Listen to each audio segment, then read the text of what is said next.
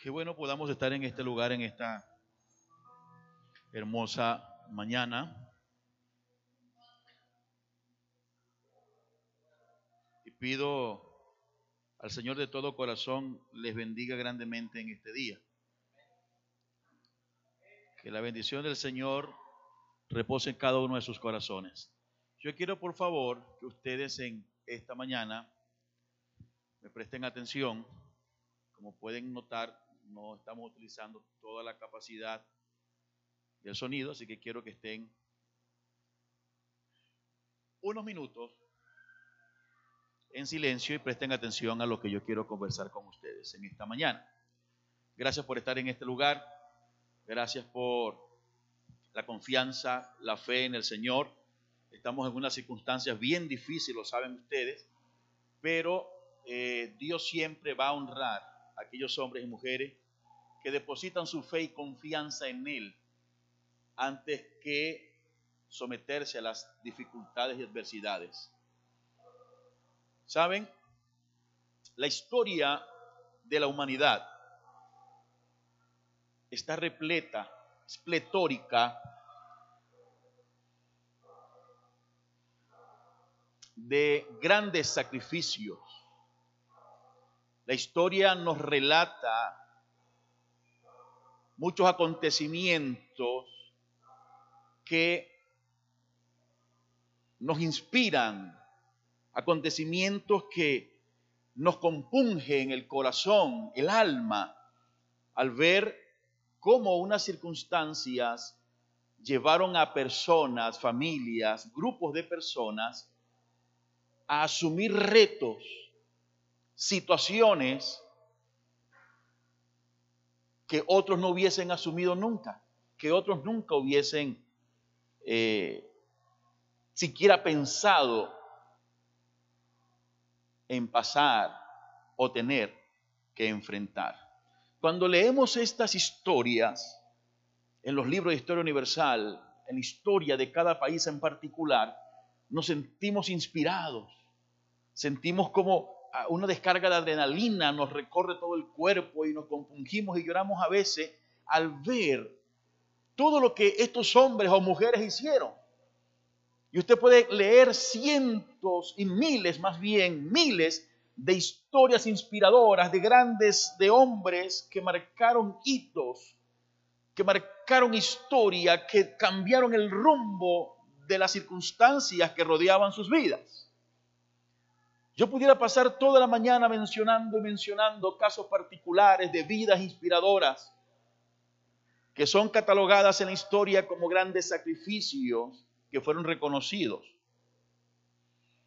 Podemos mencionar algunos de ellos. Yo estaba intentando darle vueltas a la cabeza toda esta semana para hacer un compendio y sintetizar cuáles de estas historias son más impactantes, pero cada que recordaba uno y, iba a los libros a volver a leer, los vericuetos de lo que había sucedido, encontraba que una historia era más inspiradora que otra y es bastante difícil poder compendiar todo este tipo de cosas. Lo cierto es que la historia nos dice que hay muchos acontecimientos, nos relata, nos reseña muchas eh, situaciones que nos llevan a reflexionar y a pensar y decir si otros pudieron, ¿por qué nosotros no podemos? Si otros lo hicieron, ¿por qué nosotros no lo hicimos? Y son contadas lo que yo digo como sacrificios. Por ejemplo, se me ocurre mencionarles a ustedes, eh, y repito, y perdón, no repito, a, Coto, muchas de estas historias han sido tomadas y han sido copiladas y han sido puestas en películas con un matiz hollywoodense un poco descontextualizado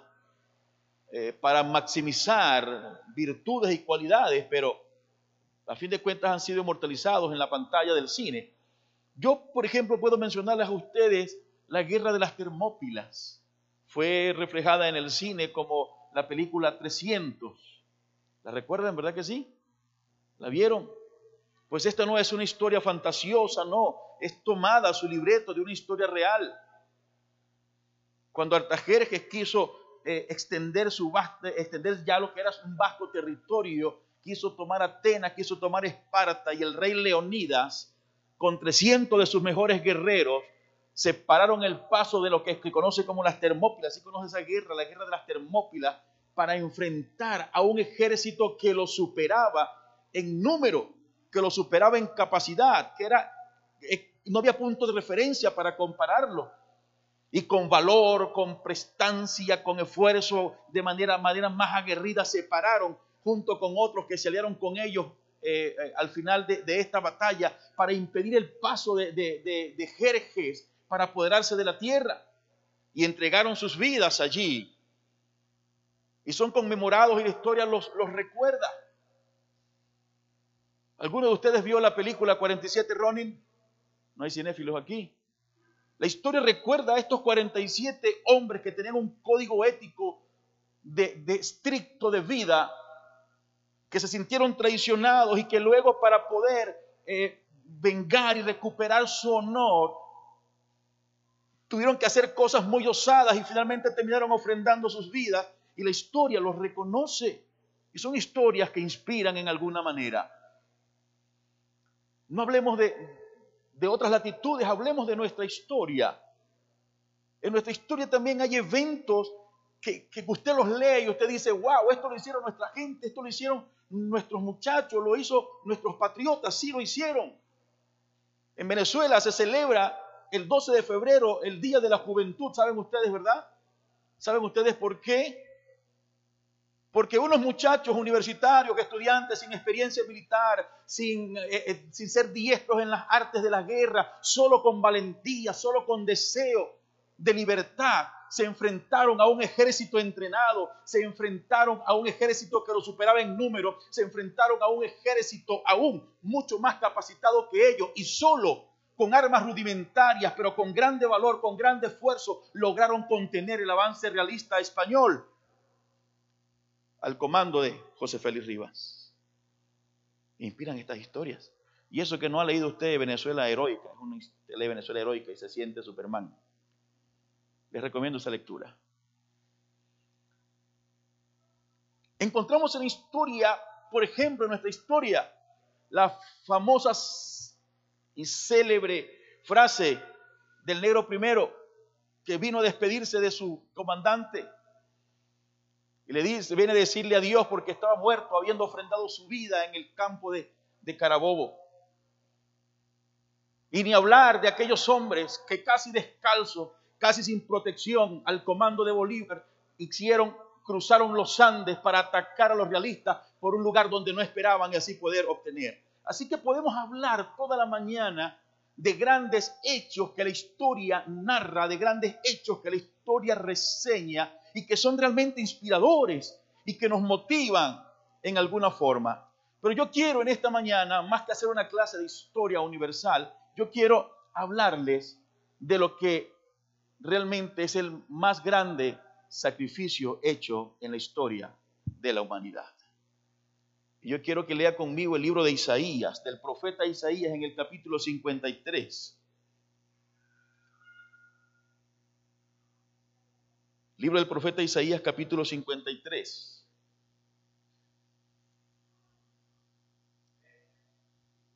Leemos así. Dice, ¿quién ha creído a nuestro anuncio? ¿En quién se ha manifestado el brazo del Señor? Crecerá ante él como un renuevo, como raíz en tierra seca. No tendrá una apariencia atractiva, ni una apariencia hermosa ni impresionante.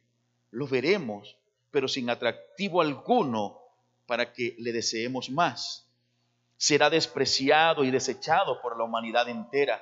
Será el hombre más sufrido, el más experimentado en el sufrimiento, y nosotros no le daremos la cara.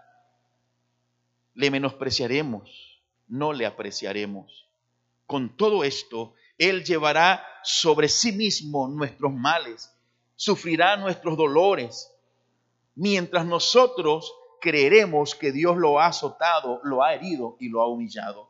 Pero Él será herido por nuestros pecados, molido por nuestras rebeliones. Sobre Él vendrá el castigo de nuestra paz y por su llaga seremos sanados. Todos perderemos el rumbo como ovejas y cada uno tomará su propio camino, pero el Señor descargará sobre Él todo el peso de nuestros pecados. Él se verá angustiado y será afligido pero jamás se emitirá una queja. Será llevado al matadero como un cordero y como una oveja delante de, de quienes la trasquilan. Él callará y no abrirá su boca. Sufrirá la cárcel, el juicio y la muerte. ¿Y quién entonces contará su historia si él será arrancado por completo de este mundo de los vivientes y morirá por el pecado de mi pueblo? Se le dará sepultura con los impíos, morirá en compañía de malhechores, a pesar de que nunca hizo violencia a nadie, ni jamás profirió una sola mentira. Pero a Dios le pareció bien quebrantarlo y hacerlo padecer. Y cuando se haya sentado ante sí mismo como una ofrenda para la expiación del pecado, verá su descendencia, tendrá una larga vida y por medio de él se verá prosperada, se verá próspera la voluntad del Señor. Verá el fruto de su propia aflicción y se dará por satisfecho mi siervo justo justificará a muchos por medio de su conocimiento y él mismo llevará las iniquidades de ellos.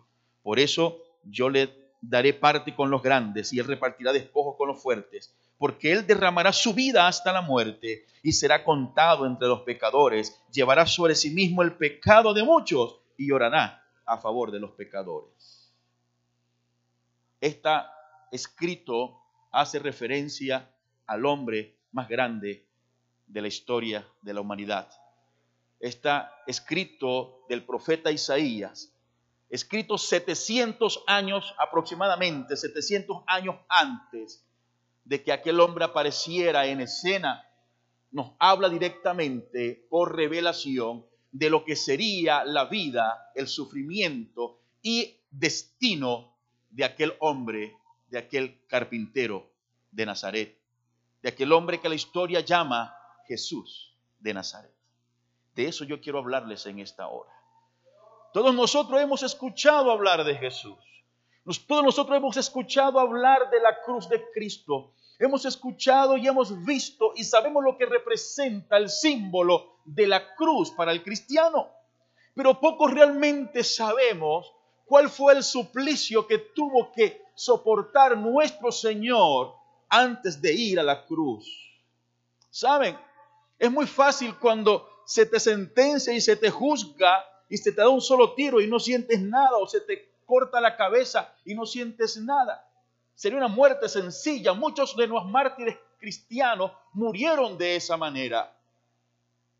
Yo puedo decirle fehacientemente que ningún hombre ningún hombre en la historia de la humanidad que haya dado su vida por alguna causa y que sea considerado mártir de alguna causa, escuche bien, ningún hombre jamás la historia reseña que ha sufrido tanto como sufrió aquel hombre Jesús de Nazaret. Nunca. Y es que Jesús no solo sufrió estando clavado, que es lo que mucha gente considera.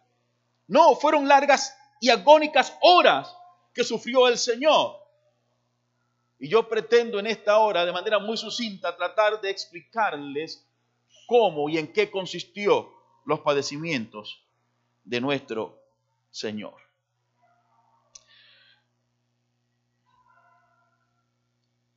Alguien escribió en una oportunidad diciendo, Jesús no murió como mártir. Jesús se dirigió a su muerte sabiendo que era la voluntad de su Padre que enfrentara este tipo de muerte completamente solo. Como el cordero de Pascua sacrificial y como su muerte fue única, también lo fue su angustia, también fue único su sufrimiento y nuestra mejor respuesta ante eso es una vida de adoración. Nosotros no consideramos a Jesús como mártir, aunque la historia lo considera un mártir. Dio su vida por una causa. La historia considera a Jesús el fundador del cristianismo, cosa tan absurdo, el creador del cielo y de la tierra, el creador del universo, considerado solo el fundador de un grupo religioso. Qué percepción tan equivocada tenemos acerca de Jesús. Pero lo importante es que nosotros entendamos que Jesús no fue mártir. Aquí tengo que hacer una pequeña aclaratoria. Todos los mártires, escuche bien, todos los mártires que menciona la historia murieron evidentemente por una causa, entregaron sus vidas, ofrendaron sus vidas por una causa, pero la entregaron porque fueron perseguidos, fueron asediados, fueron presionados Pero el Señor Jesús no, Él solo fue a la muerte, Él sabía, Él ofrendó su vida, Él entregó su vida. Oiga, amado hermano, en el Señor, hablemos de, de todos los hombres que hicieron historia, ninguno quería morir. Todos querían seguir vivos para seguir luchando y seguir postergando su legado. Todos querían hacerlo. Ninguno quería morir, pero eh, eh, eh, a quienes se enfrentaban sus enemigos, sus adversarios prevalecieron, los apresaron y los mataron y fueron considerados mártires. Nuestro Señor no. Aunque era asediado, aunque era presionado, aunque era seguido, Él nunca rehusó morirse, nunca se escondió ante nadie. Él sabía lo que le esperaba, porque Él vino a esta tierra para entregarse, para enfrentar la muerte por ti y por mí. Así que no podemos decir que solo fue un mártir común el Señor. Ahora, la agonía de nuestro Señor comienza unas horas antes de ir a la cruz, mucho tiempo antes de ir a la cruz. Era el tiempo de la Pascua, una fiesta judía que se celebraba en conmemoración de la salida de Egipto. Celebró con ellos la Pascua, comió con ellos la Pascua en un lugar designado con sus discípulos, estoy hablando cantó con ellos,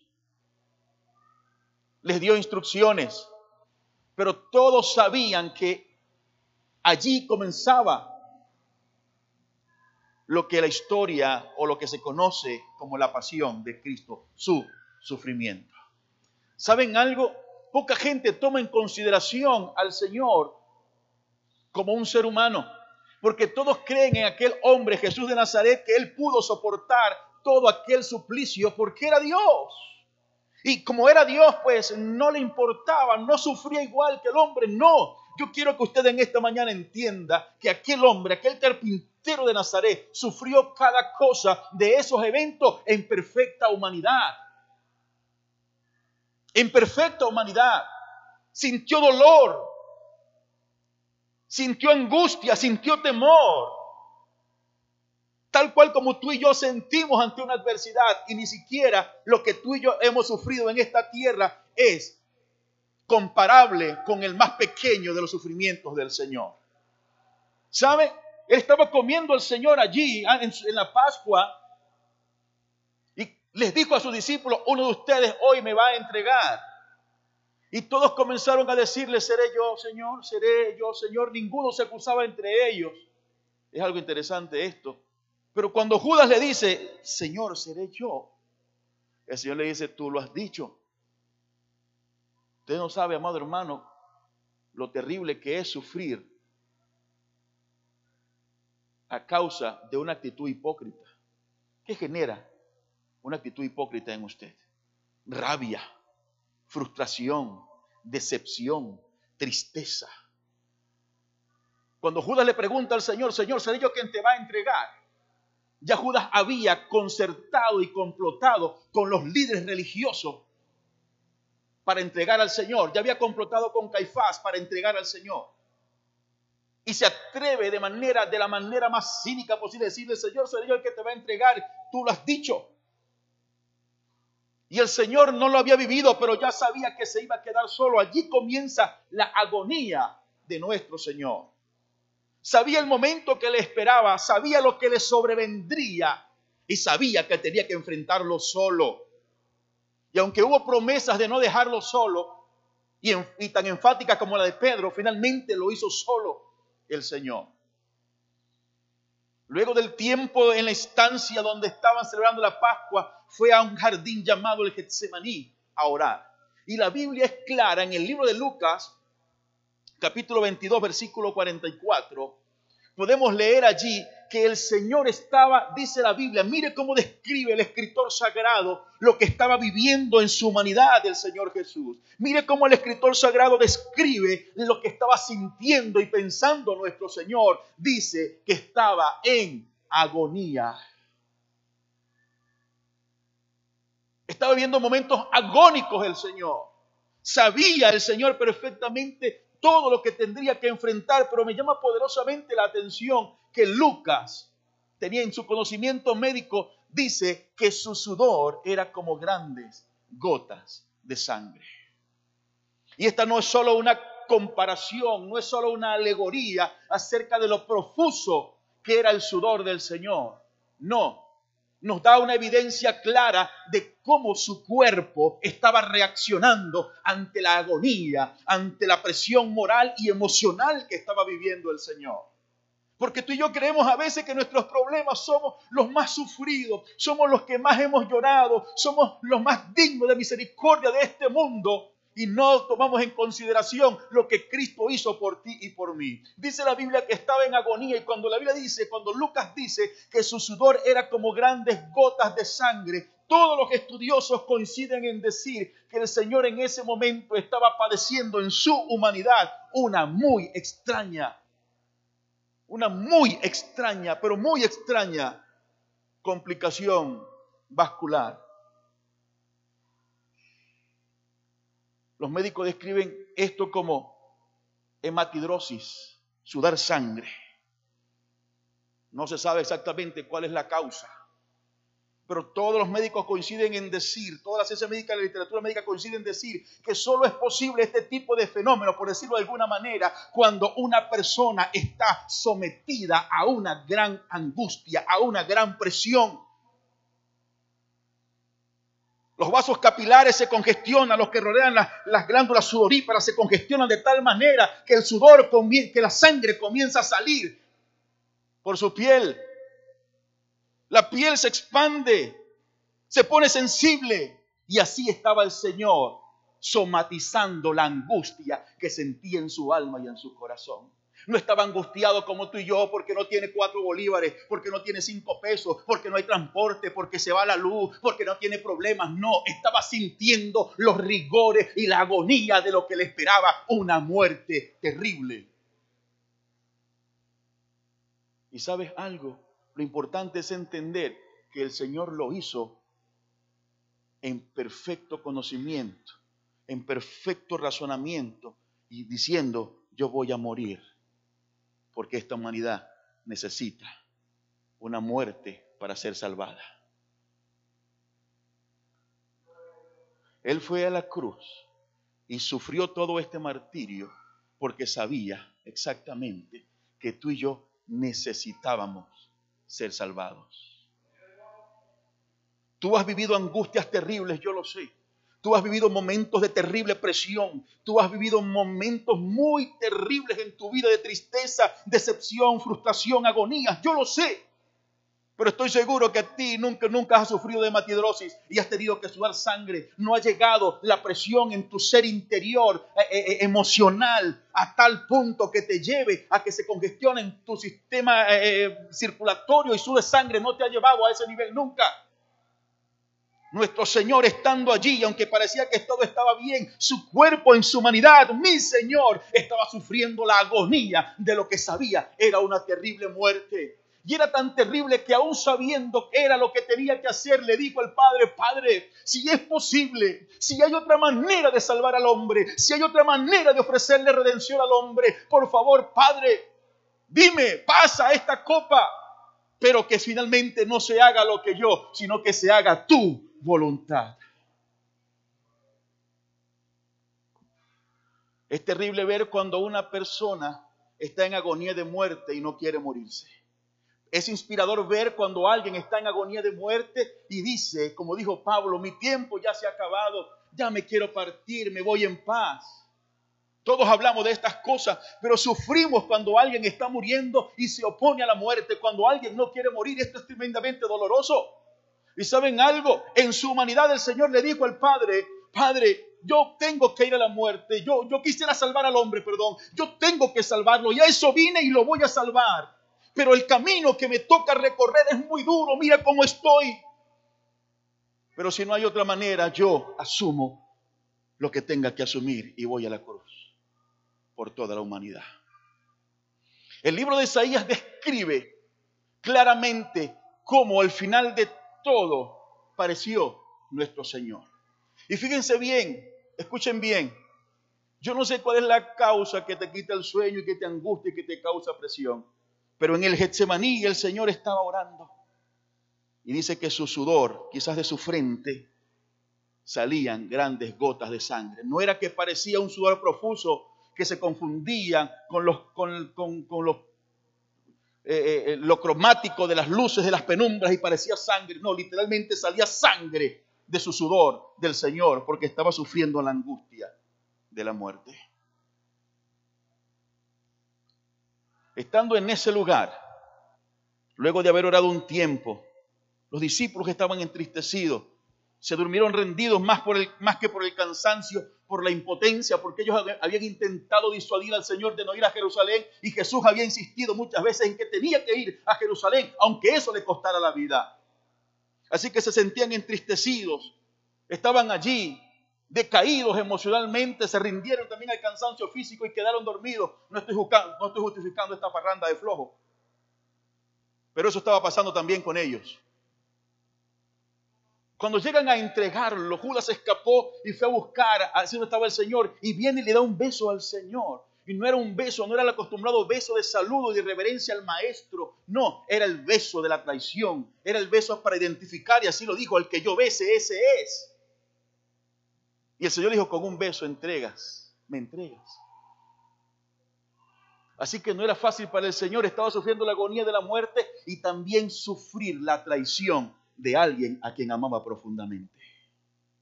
¿Alguno me está entendiendo?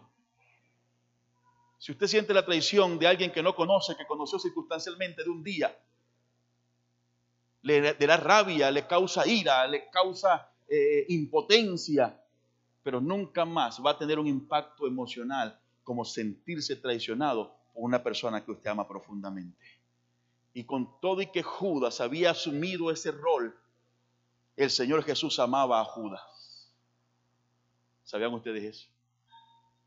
Con todo eso el Señor amaba a Judas y le dolió la traición de Judas. Le dice, amigo, Miren la contraposición y el Señor no es insincero. Isaías dice, y también lo dice el apóstol Pedro, que no hubo engaño ni nunca dijo una mentira. Cuando Cristo le dijo a Judas, amigo, le estaba diciendo con la sinceridad de su alma y de su corazón, lo consideraba su amigo y a quien era, él consideraba su amigo, lo estaba traicionando.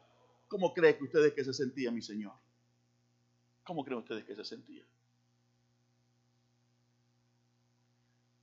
Luego de estar allí, fue llevado por los judíos, por lo de su propia nación, fue llevado a enfrentar un juicio ante los judíos. Los discípulos intentaron pelear, arrebatados por el momento emocional intentaron pelear. Pedro sacó una espada y casi le corta la cabeza a alguien y el Señor le dijo que no, que no era esa la posición y el Señor le dijo, ¿No creen ustedes? Y aquí hay algo interesante que quiero que usted entienda. Le dijo el Señor en una afirmación contundente, de profunda firmeza y seguridad, le dijo, no, no peleen, no es esta la manera, no es con las armas. Y les pregunta, ¿no creen ustedes que yo puedo orar al Padre y el Padre enviaría doce legiones de ángeles para pelear si ese fuera el caso o la necesidad? No, no lo hagas. Él se estaba entregando voluntariamente a su destino, valga decirlo de esta manera, a lo que él sabía le venía. Él pudo haber escapado, es lo que quiere decirte. Él pudo haberse escapado cuando vinieron la horda romana a llevárselo. Él pudo rogar al Padre para que los ángeles vinieran en su defensa y a una sola levantada de su voz, miles de ángeles hubiesen venido a defenderlo y a librarlo de la más terrible y agónica muerte. Pero no lo hizo. ¿Sabes por qué no lo hizo? Porque él sabía que tenía que sufrir todo esto a causa de ti y a causa de mí. Era la única manera de que tú y yo pudiéramos alcanzar reconciliación con Dios era su muerte y una muerte de esta manera. Si alguien puede imitar o si alguien consigue en la historia algún amor más profundo que este, por favor que me lo diga porque yo no lo he encontrado.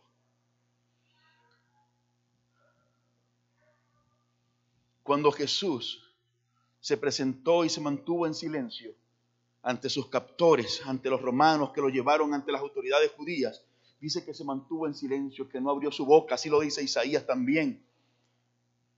Spurgeon, un famoso predicador, dice que aquel fue el silencio de la paciencia, no de la indiferencia. Que aquel fue el silencio del valor y no de la cobardía. Cuando Jesús calla ante Pilato, también es por la misma circunstancia. Fue el silencio del valor, no de la cobardía. La historia y la escritura nos da bastante evidencia interna, según en la conversación de Jesús y Pilato, para poder entender que Pilato buscaba la más mínima, la más mínima, mínima palabra del Señor, posibilidad para desde su autoridad dejarlo libre. Pilato buscaba dejar libre al Señor, pero tenía la presión de los judíos, la presión de los romanos, la presión política de Herodes. Pero él así buscaba una ocasión y le decía, dime, tú eres el Cristo, yo, dime algo. El Señor sabía, escuche bien, que con solo decir dos o tres argumentos, Pilato hubiese considerado la idea y hubiesen puesto a ustedes, vete libre. Pilato sabía lo que había sucedido semanas atrás, pocos días atrás, cuando Cristo entró en Jerusalén, que la gente, los mismos judíos le gritaban, Osana al que viene, bendito el que viene en el nombre del Señor, Osana al hijo de David, le gritaban. Y Pilato quizás consideró la idea de decir, bueno, si le pongo a Barrabás este sinvergüenza, sedicioso, malandro, malhechor, y lo pongo con este hombre noble que les ha dado de comer, que les ha enseñado, que los ha motivado, que los ha curado, seguro lo dejarán libre. Lamentablemente los que unos días antes gritaban y lo vitoreaban y lo aplaudían y se tiraban delante de él, en ese momento comenzaron a decir, crucifícale, mátale. Y aún así, con esta traición tan abrupta, el Señor fue a morir por todos y cada uno de aquellos que le acusaban y que le traicionaban. Por eso Spurgeon dice que aquel no fue el silencio de la cobardía, no fue el silencio de la indiferencia, sino que fue el silencio del valor y fue el silencio de la paciencia. De gloria al Señor. En el libro de Mateo capítulo 26 encontramos el resto de manera amplia de lo que el Señor sufrió. Dice la Biblia que fue llevado ante el sumo sacerdote y allí fue interpelado buscaron testigos falsos, descontextualizaron sus palabras, tergiversaron sus enseñanzas. Las tergiversaron completamente y lo increparon y lo emplazaron para que él pudiera decir que era el Hijo de Dios, cuando solamente dijo, tú lo has dicho, son tus palabras. Se rasgaron sus vestiduras y arremetieron contra él. Y dice la Biblia que allí comienza entonces el, el, el agonía moral, la agonía emocional, se traslada entonces ya al sufrimiento físico. Porque dice la Biblia que después de esto, los que allí estaban con los sumos sacerdotes comenzaron a escupirle y comenzaron a darle bofetadas y puñetazos. Y no fueron uno, ¿sabe? No era uno, si él se porta mal, le das un golpe, le das un correazo. No, todos los que estaban allí al unísono comenzaron a golpearlo comenzaron a escupirlo, comenzaron, dice la Biblia, a escarnecerlo, a burlarse de él, a humillarlo. No era eh, eh, un castigo justo, era un castigo de ensañamiento alevoso. Se regodeaban al darle golpe, se regodeaban con menosprecio al escupirlo y hacerle saber todo el desprecio que sentían por él. Por eso dice Isaías que despreciado él Y allí comienza el sufrimiento físico de nuestro Señor. Cuando el Señor llega a manos de Pilato ya había sido torturado en primera instancia por los judíos. Con todo y que era una violación de la ley romana porque no tenían derecho a maltratarlo físicamente.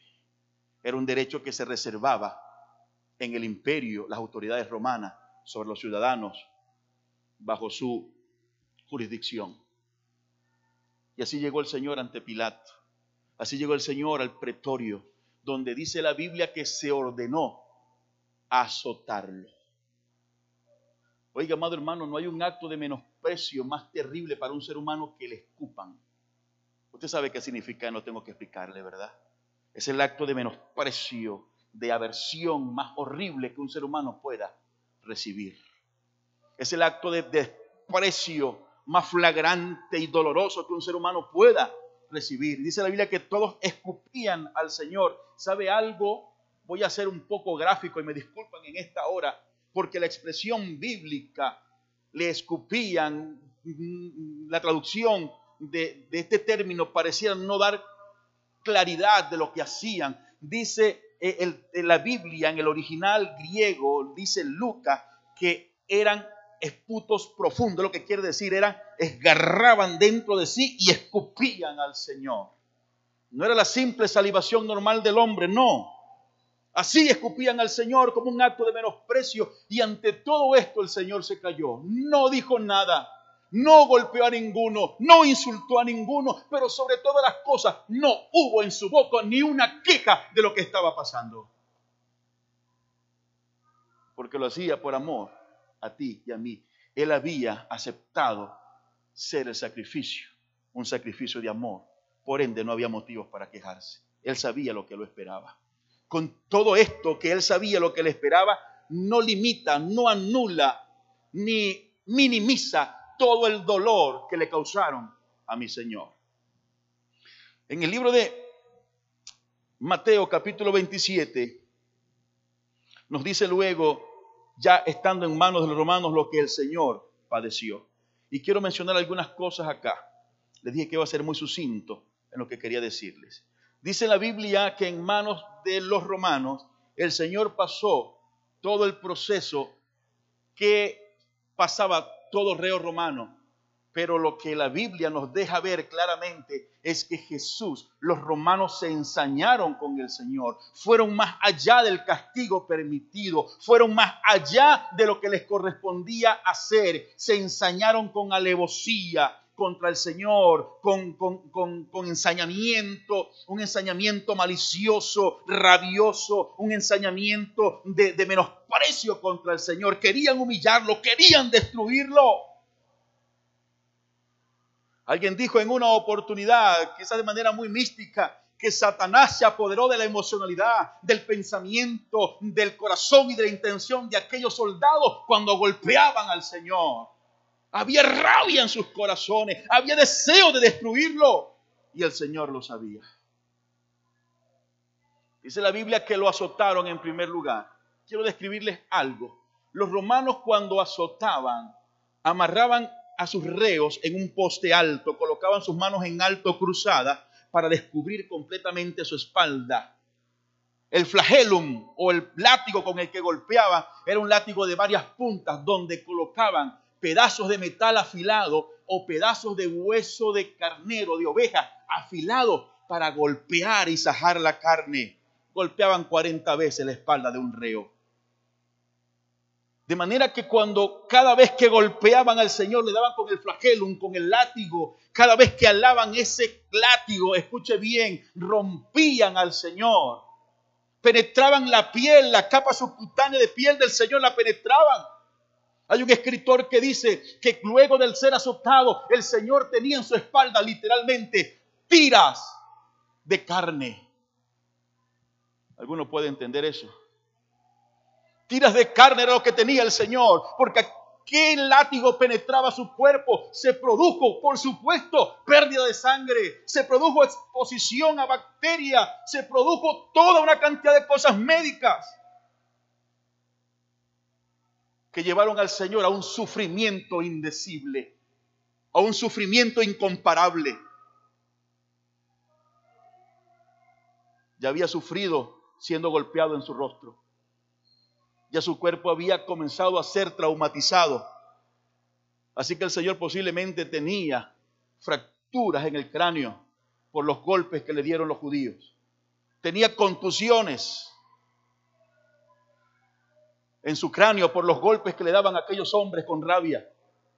Y después de ser azotado, después de que su espalda literalmente, esto es literal, escuche, después de que su espalda la sajaron hasta solo dejar tiras de carne, pedazos de músculo abierto en su espalda, botando sangre. Oiga, y además de esto, para que usted entienda, esos látigos no los pasaban por procesos de desinfectación. Esos látigos habían golpeado a no sé cuántos reos más, habían estado en la tierra, a veces los escupían, A veces ponían sustancias que sabía que causaban más dolor, sustancias urticarias en las puntas para que cuando rompiera no solo sajara, sino que causara más dolor. Así eran de crueles los romanos. Y literalmente mi Señor, su espalda quedó literalmente como unos pedazos o unas tiras de carne abierta, perdiendo sangre, perdiendo plasma, perdiendo líquidos, perdiendo todo. Ese fue una de las cosas más terribles que sufrió el Señor. Pero dice la Biblia, estamos en el libro de Mateo capítulo 27, de los versos 26 al 50, porque sigue la cronología, dice la Biblia que luego colocaron una corona de espinas en su cabeza. No era una espinita cualquiera, era un arbusto espinoso que crecía en aquella región, muy común en aquella región, de espinas largas, gruesas, fuertes y puntiagudas. Y no es un dos tiritas puestas alrededor de su cabeza como un laurel. No era esa la corona que usaban los romanos. No. Al Señor le hicieron, escuche bien, un entretejido de espinas. No bien elaborado, no artesonado. Agarraron unos arbustos largos y comenzaron a entoncharlos. Y cuando hicieron una especie de casco, se lo pusieron en la cabeza. No fue con cuidadito para sacarle una foto y hacer un selfie o un meme. Oh, le pusieron esa espina, se la enterraron en la cabeza. Le pusieron a mi Señor para burlarse de él. Un cetro, un pedazo de palo mal trabajado para burlarse de él. Y luego ese mismo cetro se lo quitaron y con el mismo cetro le daban en la cabeza. Imagínate algo, si tú tienes en tu cabeza una corona de espinas allí que te molesta, que no quieres ni moverte, porque además de que tu cráneo está ya traumatizado, de que quizás tenía hematomas subdurales, eh, eh, inflamación debajo del cráneo en su cerebro, estaba sufriendo todo eso, mi Señor tenía una espalda hecha tiras de carne. Había perdido sangre. Quizás ya las bacterias que estaban siendo, eh, su cuerpo estaba siendo cronizado, esas heridas por bacterias, y comenzaba a tener dolor y comenzaba un proceso infeccioso terrible. Así estaba sufriendo el Señor. Vienen los romanos a clavarle espinas en la cabeza. Porque se la quitaron y le daban en la cabeza esas espinas al ser impactadas por aquel palo por aquel pedazo de madera, se penetraban en su cráneo. ¿Y a quién le gusta a usted que le estén penetrando el cráneo con una aguja? Menos que sea de manera traumática. Y así estaba el Señor. Yo quiero que usted lleve la secuencia de lo que hasta ahora físicamente ha sufrido el Señor. Y aunado a eso, había una gran agonía en su alma. Eso lo sufría mi Señor. Así que no solo su cuerpo fue policontundido y politraumatizado, también había un sufrimiento emocional como nunca nadie lo ha sufrido jamás. Porque fue un sufrimiento voluntario. Él sabía que tenía que pasar por allí. Así que solo imagínate. Quizás muchos de los que están aquí llegaron a una oportunidad a ver la versión de la crucifixión y el sufrimiento de Cristo que hizo Mel Gibson, lo que se llamó la pasión de Cristo. Hubo grandes críticas, grandes críticas a, lo morboso que dijeron algunos era las escenas de flagelación que se hicieron en esa película. ¿Sabe algo? Uno de los coescritores, junto con Mel Gibson de este guion, dijo, nos quedamos cortos, ni siquiera en la investigación que hicimos, en lo que vieron en la película, ni siquiera es una ínfima parte de lo que realmente sucedió. Tuvimos que cortarla, tuvimos que modificarla, tuvimos que editarla, porque presentarla tal cual dicen los documentos históricos, lo sufrió el Señor, era imposible sin ser censurados en la pantalla. Así que el Señor tenía un cuerpo policontundido, politraumatizado, quizás tenía hematomas subdurales, tenía el cerebro inflamado, quizás tenía huesos de la cara partidos, quizás tenía huesos del cráneo fisurados, no sé. Así estaba el Señor. Y vienen los romanos y la después de flagelar su cuerpo y abrir su cuerpo, romperlo, sajarlo, con alevosía, con maldad, vienen a clavar espinas. Era como clavar literalmente clavos en su cabeza. Esas espinas eran como clavos en su cabeza. Dígame usted si a usted le gustaría que empezaran a meterle con un palo un clavo en la cabeza. sumamente doloroso. Y él solo estaba tirado, su cuerpo moribundo, su cuerpo eh, debilitado completamente por todo lo que acababa de sufrir, por todo lo que estaba sufriendo, solo estaba en silencio, escucha bien, en silencio estaba sintiendo como cada espina se clavaba en su cráneo, cada vez que el palo golpeaba su cabeza, una espina penetraba hasta el, hasta el cráneo, hasta lo profundo y él estaba allí en silencio. ¿Sabes por qué estaba en silencio? Cada que ese palo golpeaba su cabeza y cada que una espina tocaba su cráneo, el Señor pensaba en ti, en que te ama y que tenía que sufrir peso en la cruz a causa de ti y de mí. Lo mantuvo en silencio su amor por ti y su amor por mí. Es imposible, no importa el sufrimiento que se tenga, que te hagan eso en la cabeza y permanecer inerte alguna reacción, algún, algo movido por tu instinto de conservación te llevaría a quitar la cabeza, a moverla. El Señor no podía hacerlo por dos razones básicas. Uno, la primera, porque Él tenía que pasar ese suplicio, porque era lo que le tocaba para salvarnos, pero también porque su cuerpo ya no respondía. Después de eso vuelve a decir la escritura que le volvieron a dar puñetazos. Los romanos, los soldados romanos no eran pusilánimes eran los mejores, sabían dónde golpear, sabían cómo golpear para infligir dolor y causar daño.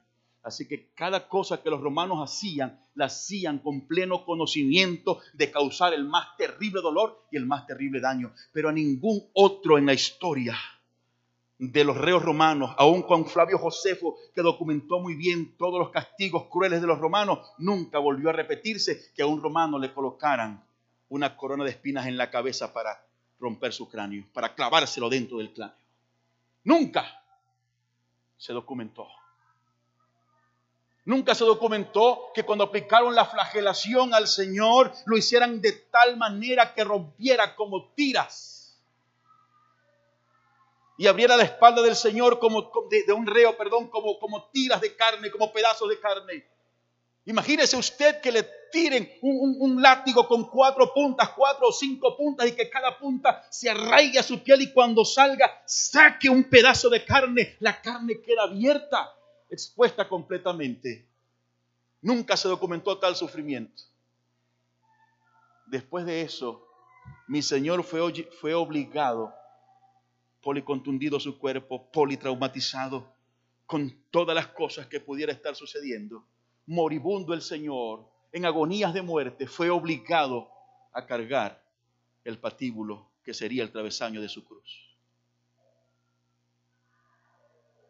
Cerca de un kilómetro tuvo que llevarlo. Dice la Biblia en el libro de Lucas que cuando iba de camino dio unos pasos y se cayó porque su cuerpo ya no podía más. Los que unos días antes habían gritado, y habían vitorado su entrada en Jerusalén. Días después gritaban que les crucificaran, que le mataran. Esos mismos estaban mirando en todo el pasillo hacia el Gólgota, hacia el monte Calavera. Estaban mirando el más morboso espectáculo. Dice la escritura que los que allí estaban, y dice en documentos alternos, dice que los que allí estaban lloraban y lamentaban por el terrible dolor estaba pasando ese hombre. Pero junto con el Señor habían otros y no se hacía lamentación sino por el Señor. ¿Sabe por qué? Porque todos veían el cruel e inhumano trato que le habían dado solamente al Señor. Solamente al Señor. Le ayudaron a llevar hasta el Calvario y estando ya en el Calvario, dice la Biblia que lo crucificaron.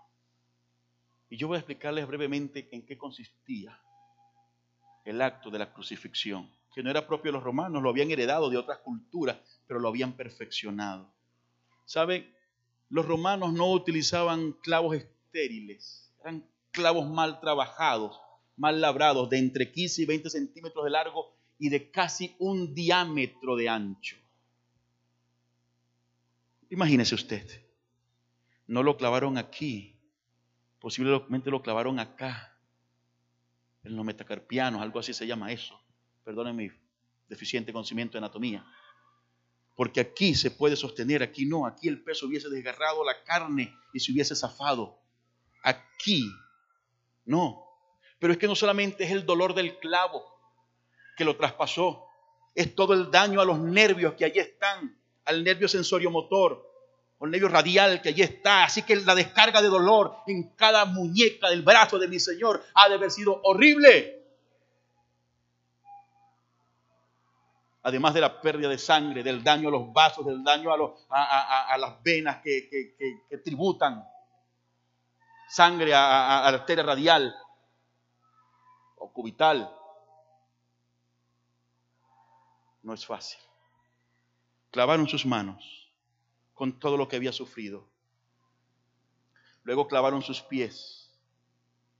Y repito, ante todo esto, ante todo esto, el Señor seguía en silencio.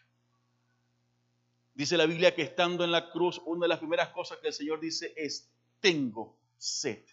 Había una profecía que decía que Él en la cruz habría de decir esta expresión, tengo sed.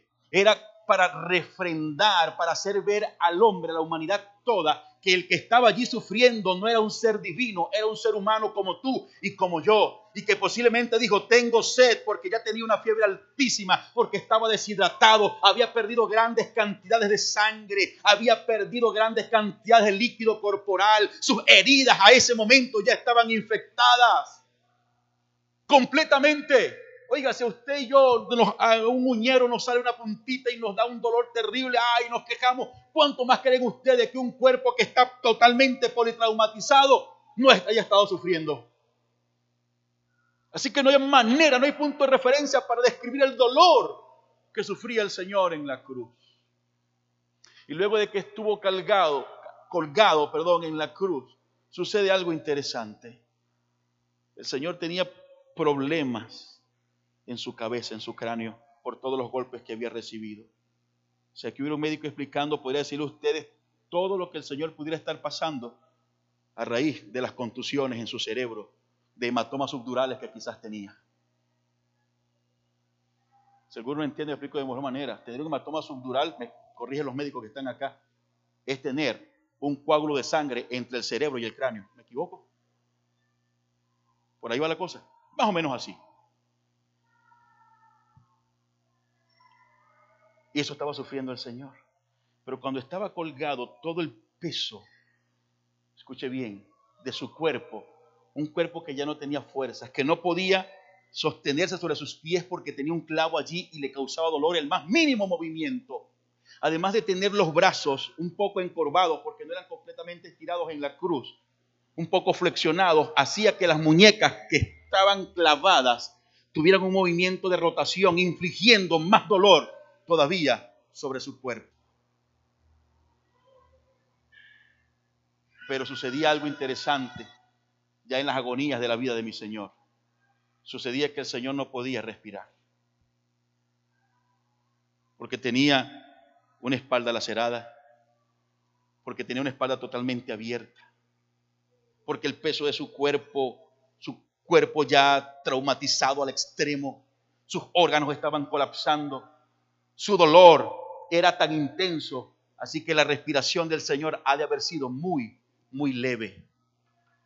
Si nosotros a veces nos sentamos en alguna posición y nos cuesta respirar, ¿cuánto cree usted que le costaba respirar al Señor? Pero si su respiración era leve, entonces se tuvo que haber producido cierta acumulación de dióxido de carbono en la respiración. El Señor tuvo que haber en su humanidad intentado estirar los pies para buscar expandir sus pulmones sin una respuesta positiva, porque su cuerpo no podía responder porque no tenía fuerza. Es allí cuando dice la Biblia en ese momento de agonía del Señor, una cabeza, un cráneo traumatizado, un cuerpo policontundido que casi no respiraba con todo lo que sabemos produce eh, eh, las consecuencias de tener dificultad para respirar, la acumulación de dióxido de, carbono en su cuerpo en cantidades exageradas, su trabajo cardíaco que tuvo que haberse acelerado, un dolor profundo en su corazón. Dice el Señor, Dios mío, Dios mío, ¿por qué me has desamparado? El Señor en ese momento sintió lo que en todo su ministerio terrenal nunca había experimentado. El Señor experimentó la hipocresía de las personas, de quienes decían amarle y estar con Él, pero solo tenían un interés económico en estar con Él, un bienestar socioeconómico. El Señor experimentó la rabia de sus enemigos, experimentó el intento de, de apresarlo, experimentó el asedio de quienes lo adversaban, experimentó el, sentir incredulidad, experimentó el Señor todo lo que humanamente podemos ver. Experimentó el dolor que se siente al ver el sufrimiento humano ante los muchos hombres y mujeres que sanó. Todo lo experimentó. Lo único que le faltaba experimentar a mi Señor en su humanidad era sentir el abandono de la presencia de su Padre en su vida. Y estando en la cruz, es allí cuando se cumple la escritura que dice que el Señor cargó el pecado de toda la humanidad, cargó todas nuestras enfermedades, cargó todas nuestras dolencias sobre sus hombros, sobre ese cuerpo que estaba destruido. Fue en ese momento cuando Cristo dijo, Dios mío, me has desamparado. Sintió en su humanidad lo que le faltaba, la ausencia del Padre, aunque realmente no era así, solo era su humanidad. Así estaba mi Señor, muriendo en la cruz. Ya no pudiendo soportarlo más, dice, entregó el Espíritu, exhaló, dice la Biblia, murió. Saben, el Señor era un hombre fuerte, acostumbrado a un trabajo fuerte, era un hombre joven. ¿Por qué el Señor murió tan pronto, mucho más que cualquier otro? Porque a los otros les quebraron las piernas, porque aún no habían muerto a pesar del sufrimiento. ¿Por qué cree usted? ¿No leyó usted ay, que el Señor era un debilucho flacuchento. No, mi Señor no era un debilucho flacuchento, era un hombre fuerte, un hombre joven. Eso fue a causa de el, el, abismal sufrimiento que le infringieron los hombres, los romanos. Los otros sí eran castigados con un protocolo. No le hagas esto, no le hagas aquello. Para el Señor no, con el Señor se ensañaron de tal manera que lo quebraron emocional y físicamente. Por eso su cuerpo no pudo soportarlo y murió. Y quedaron sorprendidos completamente cuando dijeron, oye, ya murió tan rápido, qué débiles quizás se burlaban de él. No, había sufrido demasiado. Y para asegurarse y no quebrarle ningún hueso, sino para asegurarse de que estaba muerto, un soldado desde abajo le atraviesa el costado.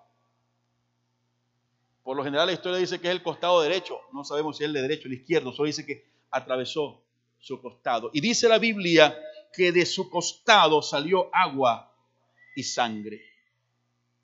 ¿Saben algo? Es muy probable que a raíz de todos los traumatismos que el Señor sufrió, de todos los golpes, el Señor tuviera algún tipo de neumotórax, algo que comprimía su pulmón y seguramente aquella lanza tocó eh, eh, eh, la pleura, que es la membrana que recubre el pulmón, y tocó el pericardio y salió agua y sangre que estaba allí acumulada el corazón del Señor colapsó. Sus pulmones colapsaron. Los médicos que están aquí pueden imaginarse el dolor que sufrió mi Señor cuando su corazón colapsó, presionado, sus pulmones dejaron de respirar, el dolor que sentía el Señor. Y así murió el Señor por ti y por mí.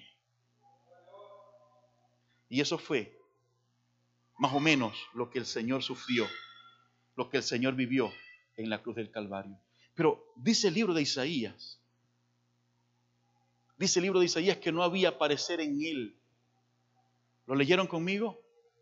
No había hermosura en él, no había parecer, dice literalmente Isaías. ¿Sabe qué quiere decir eso?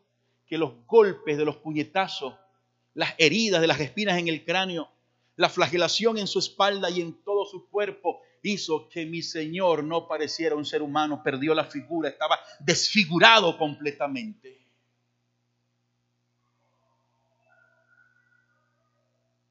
Pero me llama más poderosamente la atención que la Biblia dice que sobre él fue el castigo de mi paz con Dios.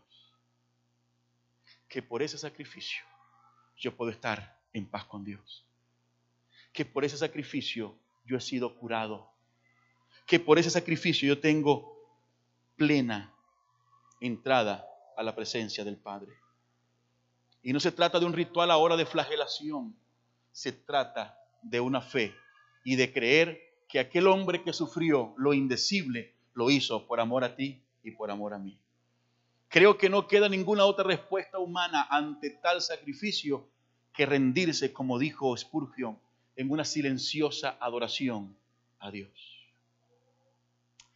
Tú y yo no hemos sufrido ni siquiera una infinitesimal parte de lo que sufrió el Señor. Y lloramos y sufrimos y queremos morir y queremos desaparecer. Nada nunca comparable con lo que sufrió el Señor. Nunca.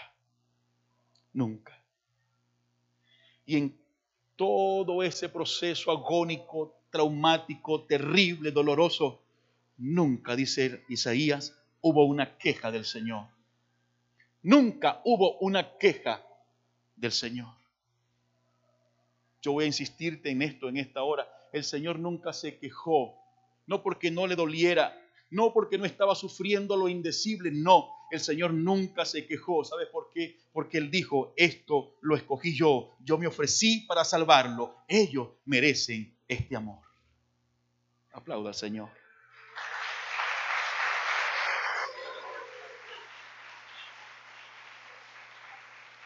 Por más indigno que te sientas,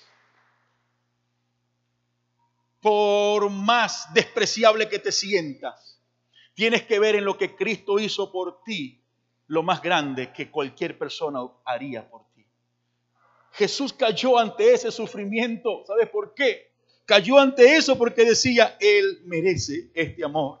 Él merece este dolor, Él merece mi entrega, ella merece mi entrega. No importa cuánto digan qué mala es, no importa que digan cuán malo es, no importa cuáles sean sus debilidades, no importa cuáles sean sus defectos, no importa cómo lo critican, cómo lo señalan, las angustias que ha tenido que pasar. Yo me callo porque lo amo y yo voy a ir a morir por Él porque Él, Él, ella merecen este amor que les estoy dispensando. Por eso mi Señor cayó y fue a la cruz a morir por ti y por mí pensaba en ti. Pensaba en ti y no en más nadie. Pensaba en que eres digno de ese amor.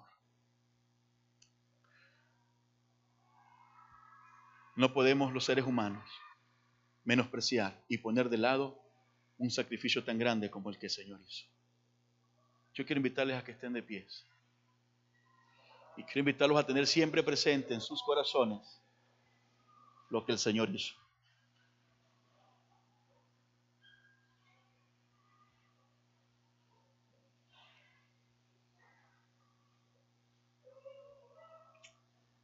Algunos dijeran, no, el Señor murió porque los romanos lo crucificaron. No, el Señor no lo crucificaron los romanos. Ellos fueron solo un instrumento operacional. Al Señor lo crucificamos tú y yo. ¿Sabías eso? Al Señor lo crucificamos tú y yo. Tu incapacidad y mi incapacidad de acercarme a Dios. Tu debilidad y mi debilidad tu pecado y mi pecado, fueron los que crucificaron al Señor. Él sabía que tú y yo íbamos a nacer, que nos iba a dar vida y que íbamos a necesitar de ese amor. Y tú y yo nos quejamos. Fíjate cuando, cuando tú y yo sufrimos por algo, por causa de alguien, decimos no vale la pena, hombre. No vale la pena sufrir por esta, por este por lo que me hace, por lo que me dice. No, me rehúso a sufrirlo. No soy digno de esto. Pero el Señor ante todo lo que te he descrito sufrió lo indecible y decía, no importa, porque sabes qué, el Señor sufrió por ti, por lo que yo hago, por lo que yo digo. Por eso el Señor fue a la cruz. Por eso Él fue a la cruz. Y tú y yo apenas sufrimos por algo y de una vez que estamos, ay Señor, no me diste algo nuevo, eres malo, no te quiero. Y Él sufrió lo indecible por ti en silencio diciendo, es digno de ese amor, es digna de ese amor. Y quizás Él pensaba y el diablo le decía, pero, pero no te quieren, te menosprecian, te desprecian. Se van a olvidar de ti, te van a dar la espalda, te van a burlar de ti. Te van a herir, se van a alejar de ti. ¿Por qué tienes que entregarte por ellos? No merecen ese amor. Y el Señor pensaba en su corazón y decía, ellos son dignos de este amor. Ellos son dignos del más grande amor. Y ese fue el único motivo que llevó al Señor a la cruz.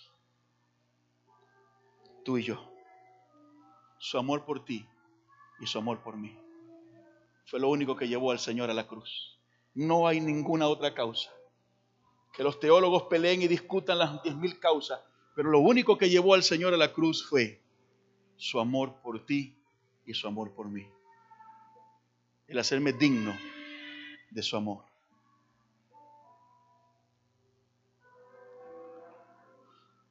Y yo quiero que usted se rinda a ese amor en esta mañana. Yo quiero que usted se rinda a ese amor en esta mañana. Yo quiero que usted sienta que alguien sufrió por ti lo que nunca nadie sufriría por ti. Nadie. Nadie haría, escucha bien, nadie, nadie haría por ti lo que hizo el Señor.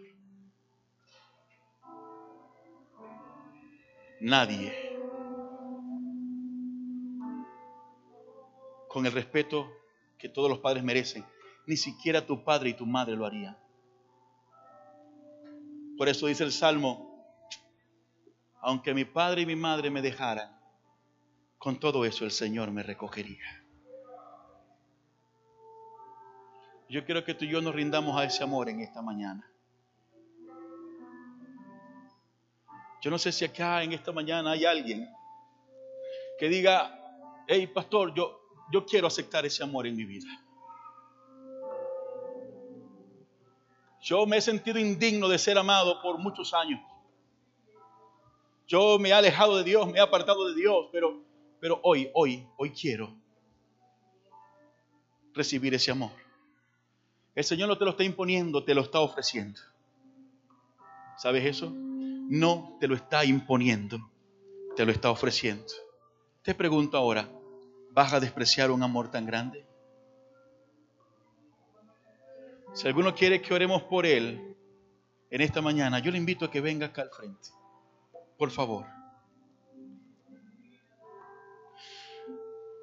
No hago más que llorar cada una de las veces que me enfrento a este amor, porque soy tan imperfecto soy tan indigno, soy tan indigno que, que digo, Señor, no, no merecía tanto amor. Y lo que te digo fue una administración que el Señor hizo a mi vida al sentirme indigno. Me dijo el Señor un día, tú eres digno de ese amor. Eres digno de ese silencio. Eres digno del silencio que me llevó a la cruz. Escucha, me dijo el Señor, eres digno de cada sangre, cada gota de sangre que derramó mi cuerpo. Eres digno de cada dolor que me causó el látigo y el puño de los que me golpeaban. Eres digno porque yo he decidido amarte. Levanta su mano al cielo, iglesia, por favor.